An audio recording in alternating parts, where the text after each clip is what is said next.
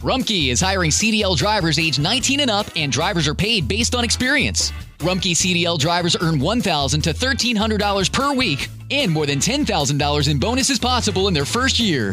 Rumkey drivers are home daily, work in a recession resistant industry, receive great benefits and performance incentives. Start a lucrative career and apply now at rumkeycareers.com. Equal opportunity employer restrictions apply. Looking for a brew unique to you? Find it at Kroger. Discover distinctly different chameleon organic ground coffee with flavors like Guatemala and Dark and Handsome. They're so organic, so sustainable, and so good. Visit Kroger today to get yours. Apreciado amigo y amada amiga en Cristo Jesús, nos regocijamos que usted se beneficie espiritualmente de nuestro programa El Amor que Vale. Nuestra oración es serle de bendición. Nos encontrará en elamorquevale.org, elamorquevale.org y nuestro número estadounidense es 901 382 7900. Repito, 901 382 7900 y permítanos compartirle que para que usted pueda continuar descargando este podcast, necesitamos su apoyo financiero mensual para cubrir los costos de producción. Sin importar el monto de su donación, lo que el Señor ponga en su corazón enviarnos será de gran, gran apoyo. Gracias por sus oraciones y ofrendas de amor.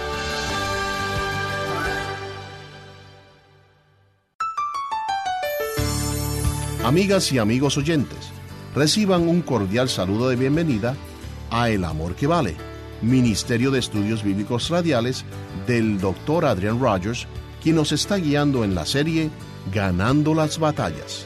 ¿Por qué cree usted que la gente dice chismes? ¿Sabe lo que es un chisme? El chisme es el intento de hacer quedar mal a una persona con la esperanza de estar por encima de esa persona. ¿Por qué cree que la gente ha hecho de sus negocios un dios? No porque necesiten más dinero. Uno puede comer solo una comida al mismo tiempo, dormir solo en una cama al mismo tiempo o vivir solo en una casa al mismo tiempo. No necesita más dinero, pero quiere mantener el puntaje. Quiero decir, para ellos no es más que un juego y quieren estar a la cabeza siempre. El orgullo, la vanagloria de la vida. ¿Qué es la tentación? Tentación es el esfuerzo que hace Satanás para que usted satisfaga un deseo legítimo en una forma ilegítima. Pero usted no tiene que hacerlo. El doctor Adrian Rogers, en la voz del pastor Lenin de Llanón, nos entrega la conclusión de su mensaje, Cómo vencer la tentación. Haré un breve resumen de lo que estuvimos estudiando en el programa anterior. Dije que la tentación llegará a cualquier persona. Entre todos quienes me escuchan, no hay ni una sola persona que no haya sido o que no será tentada. Pero el ser tentado no es un pecado. Jesús fue tentado en todo, como nosotros, pero hubo una gran diferencia. Él nunca pecó, o sea, nunca cedió a la tentación. No cree que hay algo inherentemente malo en usted si es tentado. Más bien podríamos decir que hay algo inherentemente bueno en usted si es tentado, porque eso significa que usted no está en colusión con el diablo, sino en colisión con el diablo. Ahora déjeme decirle algo más sobre la tentación, no solo que puede llegar a cualquier persona, sino que puede llegar en cualquier momento. Mire lo que dice Lucas 4.1. Jesús, lleno del Espíritu Santo, volvió del Jordán. Bueno, ¿dónde estuvo él? Si retrocedemos al capítulo 3, leeremos que Jesús fue bautizado. Su bautismo fue la marca de iniciación de su ministerio. Fue bautizado por Juan en el río Jordán, y cuando se bautizó, vino una voz del cielo que dijo, Tú eres mi Hijo amado, en ti tengo complacencia. Y el Espíritu como paloma descendió sobre el Señor Jesucristo. Después de esto, fue llevado por el Espíritu al desierto, en donde el diablo le tentó. Y allí en el desierto, el diablo le tentó para que convirtiera las piedras en pan. Y Jesús derrotó a Satanás con la espada de su palabra al decirle, Escrito está, no sólo de pan vivirá el hombre, sino de toda palabra de Dios. ¿En qué otra forma le tentó el diablo al Señor? Veamos Lucas 4, los versos del 5 al 8. Y le llevó el diablo a un monte alto, y le mostró en un momento todos los reinos de la tierra, y le dijo el diablo, A ti te daré toda esta potestad y la gloria de ellos, porque a mí me ha sido entregada, y a quien quiero la doy. Si tú postrado me adorares, todos serán tuyos. Respondiendo Jesús le dijo, Vete de mí, Satanás, porque escrito está, al Señor tu Dios adorarás, y a Él solo servirás. Los deseos de los ojos. El diablo puede, y de hecho hace grandes ofertas, y le hizo a Jesús una gran oferta. El primer Adán le había entregado todo a Satanás, y Satanás dice, Jesús, todo te lo devolveré, si es que me adoras. Imagínese, la cosa creada pidiéndole a su creador que de rodillas le adore. La audacia de Satanás es sorprendente. No hay nada de malo en tener cosas. Las pasiones no son malas. Las posesiones no son malas. El hacer o el tener no son cosas malas, pero la Biblia dice algo más. Busque primera de Timoteo 6:10 porque raíz de todos los males es el amor al dinero, el cual, codiciando algunos, se extraviaron de la fe y fueron traspasados de muchos dolores. Veamos si ese es su problema. Veamos si el diablo ha estado trabajando en usted en esta área. ¿Cuáles son sus metas personales? ¿En qué invierte usted todas sus energías? ¿En comprar una casa? tener mucho dinero para cuando deje de trabajar, comprarse un buen vehículo, realizar ese soñado viaje de vacaciones en un crucero. ¿Qué es lo más importante para usted? Y seguro que alguien me dirá, pastor, no hay nada de malo en esas cosas. cierto, muy cierto. No hay nada de malo en ninguna de esas cosas, a menos que eso sea una pasión que le consume. Para usted, ¿tiene más importancia esas cosas? ¿O le preocupa más el carácter de sus hijos? ¿O su propio carácter? ¿Le consume el deseo de crecer en Cristo? ¿Le consume el anhelo de compartir con otros el Evangelio del Señor Jesucristo? ¿Ve cómo el diablo puede tomar algo que es bueno, pero secundario, lo pone en primer lugar y lo hace malo? Permítame preguntarle algo que será difícil contestar.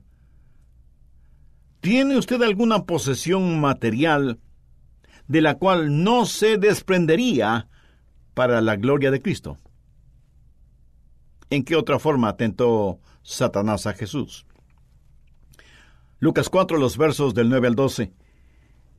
Y le llevó a Jerusalén, y le puso sobre el pináculo del templo, y le dijo, si eres hijo de Dios, échate de aquí abajo, porque escrito está, a sus ángeles mandará acerca de ti, que te guarden, y en las manos te sostendrán para que no tropieces con tu pie en piedra. Respondiendo Jesús le dijo, Dicho está, no tentarás al Señor tu Dios. Bueno, ¿qué es todo esto? En Malaquías 3, 1 leemos, y vendrá súbitamente a su templo el Señor, a quien vosotros buscáis. Jesús era el Mesías, el Hijo de Dios. Y lo que Satanás le está diciendo es, Jesús lo que necesitas es hacer una entrada dramática. ¿Y qué más dramático puede ser el que te subas a lo más alto del templo y te lances desde ahí? Y, no debes preocuparte, porque la Biblia dice que Dios enviará a un ángel para que te proteja, y otros ángeles te sostendrán, y tú podrás entrar en el templo escoltado por los ángeles. Bueno, Jesús no vino de esa manera. Jesús entró en la ciudad montado en un burro y no escoltado por ángeles, como el mentiroso Satanás dijo. ¿Por qué cree usted que la gente dice chismes? El orgullo, la vanagloria de la vida. ¿Sabe lo que es un chisme? El chisme es el intento de hacer quedar mal a una persona con la esperanza de estar por encima de esa persona. ¿Por qué cree que la gente ha hecho de sus negocios un Dios? En realidad no porque necesitan más dinero. Uno puede comer solo una comida al mismo tiempo, dormir en una sola cama al mismo tiempo, o vivir en una sola casa al mismo tiempo. No necesitan más dinero, pero quieren mantener el puntaje. Quiero decir, para ellos no es más que un juego y quieren estar a la cabeza siempre. El orgullo, la vanagloria de la vida. ¿Y por qué cree usted que la gente bebe? Y algunos de ustedes dirán, bueno, beben para sentirse diferentes. ¿Y cómo se sienten cuando beben? Se sienten que son los más inteligentes, los más listos, los más atractivos y, por lo general, se sienten superhombres o supermujeres. Alguien debería filmarles con un vídeo y mostrarles ese vídeo al día siguiente, para que vean las necedades que hicieron y dijeron, para que vean cuán ridículos fueron. Pero dicen que beben para sentirse importantes, por lo menos por unos instantes. La Biblia dice que Jesús fue tentado en todo como nosotros. El deseo de la carne, el deseo de los ojos, el orgullo de la vida, hacer, tener y ser, pasiones, posesiones y presunciones. Y aunque las tentaciones pueden tomar infinidad de formas, nunca son nuevas.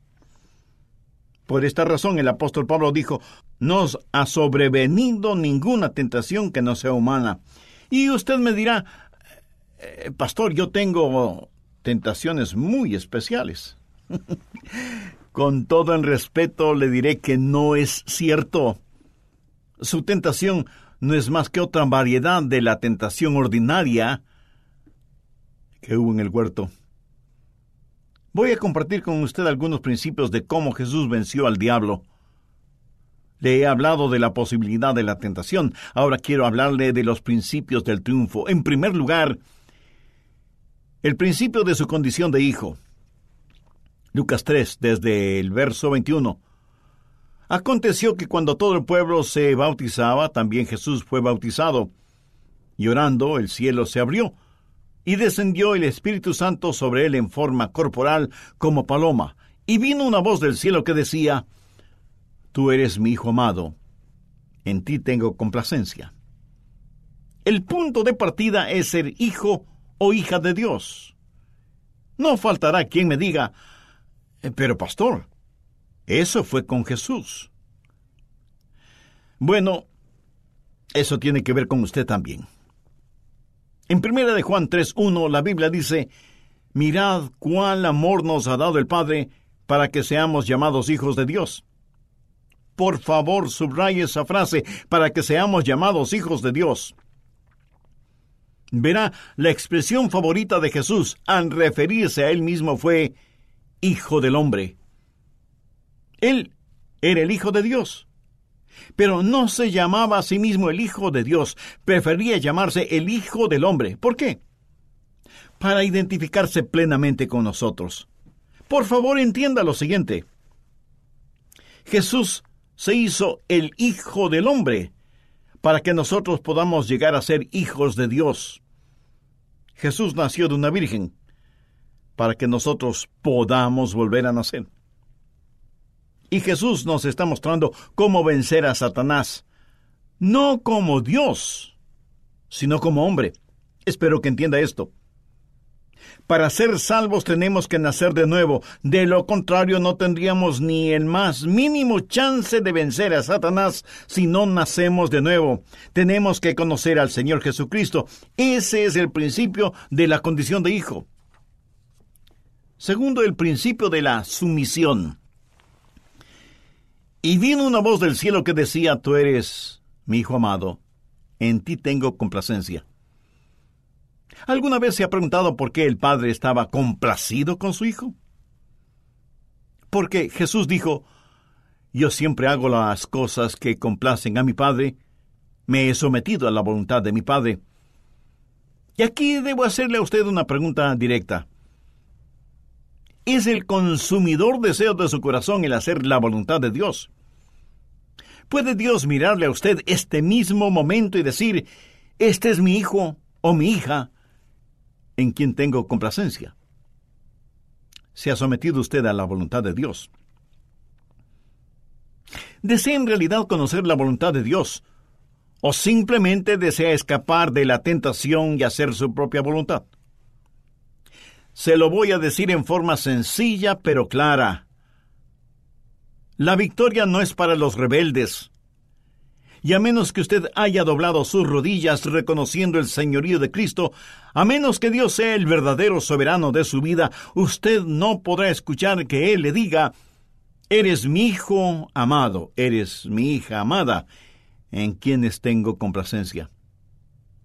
Y si eso no sucede, usted no tiene ninguna esperanza de obtener la victoria sobre Satanás. Veamos nuevamente Lucas 4.1. Jesús lleno del Espíritu Santo. Ahora veamos Lucas 4.14. Y Jesús volvió en el poder del Espíritu. Y notemos las palabras de Jesús en el versículo 18. El Espíritu del Señor está sobre mí por cuanto me ha ungido. Esta enseñanza es tan obvia. Jesús no venció a Satanás como Dios, aunque Él fue y es Dios. Jesús venció a Satanás como un hombre lleno del Espíritu. Si él como Dios hubiera vencido a Satanás, no podría ser un ejemplo para mí. ¿De qué serviría si me dijera, yo soy Dios, tú eres un hombre, tienes que ser como yo? Yo tendría que responderle, no puedo. Pero si él me dice, tú eres un hombre, y yo soy un hombre lleno del Espíritu, y tú también puedes ser lleno del Espíritu. Yo diría, eso sí puedo, Señor. Jesús venció a Satanás no con el poder inherente que tiene como Dios Todopoderoso, sino como un hombre lleno con el Espíritu de Dios. Anote al margen primera de Juan 4:4. 4. Hijitos, vosotros sois de Dios y los habéis vencido. Porque mayor es el que está en vosotros que el que está en el mundo. Bien, recuerde, primero la condición de hijo, segundo la sumisión y llenura del Espíritu. Tercero, el principio de la Escritura. Lucas 4:4. Jesús respondiendo le dijo, escrito está. Y en el versículo 8 dice, respondiendo Jesús le dijo, Vete de mí, Satanás, porque escrito está. Veamos el versículo 12. Respondiendo Jesús le dijo, Dicho está. En todas estas respuestas, Jesús está haciendo referencia a la palabra de Dios. Cuando Satanás vino para tentar al Señor Jesús, el sumiso Hijo del Dios Todopoderoso, Jesús lleno con el Santo Espíritu de Dios, tomó la espada del Espíritu, que es la palabra de Dios, y cuando Satanás vino con sus tentaciones, Jesús lo derrotó con la palabra, escrito está. Al leer este relato, uno tiene la idea de que Jesús estaba teniendo su tiempo devocional, leyendo el libro de Deuteronomio, porque cita versículos de ese libro. La Biblia es la espada del Espíritu. Y es tiempo de que muchos de nosotros aprendamos a desenvainar la espada y a usarla. Algunos ni siquiera saben cómo usarla, y por lo tanto necesitan sumergirse en la palabra de Dios. Anote primera de Juan 2.14. Os he escrito a vosotros, padres, porque habéis conocido al que es desde el principio. Os he escrito a vosotros, jóvenes, porque sois fuertes y la palabra de Dios permanece en vosotros y habéis vencido al maligno. Cuarto, el principio de la satisfacción. ¿Sabe lo que Jesús dijo acerca del diablo? El diablo no encuentra nada en mí. ¿Qué quiere decir eso? Que Satanás no podía ofrecerle absolutamente nada. Satanás le dijo que convierta las piedras en pan, y Jesús tuvo un alimento del cual el diablo nada sabía. Por eso dijo, no solo de pan vivirá el hombre, sino de toda palabra de Dios. Jesús ya estaba satisfecho. Satanás le dijo, te daré los reinos de este mundo. Esa fue una tentación para que Jesús obtenga una herencia legal de una forma ilegal. Jesús sabía lo que tenía. Jesús conocía las profecías. Los reinos de este mundo vendrán a ser los reinos de nuestro Señor Jesucristo. Él no tenía que buscar un atajo el camino más corto que significaba el lanzarse desde la cúpula del templo. Él no tenía que hacerlo. Él vino de Dios e iba de regreso a Dios. Él ya lo poseía todo. ¿Qué es la tentación? Tentación es el esfuerzo que hace Satanás para que usted satisfaga un íntimo deseo legítimo, pero de una forma ilegítima. Pero usted no tiene que hacerlo. Entienda quién es usted en el Señor Jesucristo. Y cuando el diablo venga con su tentación, diciéndome que debo satisfacer mis pasiones, yo le contesto, mi pasión y mi satisfacción es el servir al Señor Jesucristo. Escúcheme, es extraordinario el servir a Jesús. Todo lo demás está en segundo lugar. ¿Qué es lo que tenemos en Jesucristo? ¿Renunciaría usted a tener diamantes para aceptar basura? Y no debemos decirlo ni con arrogancia ni vanidad. Todos nosotros, hijos e hijas de Dios, somos linaje real, emparentados con la Santa Trinidad. ¿Sabe? Jesús no se avergüenza de llamarme su hermano. Usted debe entender lo que tiene en el Señor Jesucristo. Él sabía quién era y lo que poseía y hacia dónde iba. Por eso no pudo ser engañado por el mentiroso. Sepa quién es usted en el Señor Jesucristo. Él es su ejemplo. Y Él le dará el poder para que llegue a ser hijo de Dios, para que sea sumiso a la voluntad de Dios, para que sea lleno del Espíritu Santo y para que obedezca la palabra de Dios. Amigo, está enfrentando problemas. Hay lágrimas y desilusiones en su vida. Todos nosotros los tenemos en mayor o menor grado, pero gracias a Dios, todo eso puede transformarse en algo bueno y positivo cuando tenemos al Señor Jesucristo en nuestro corazón.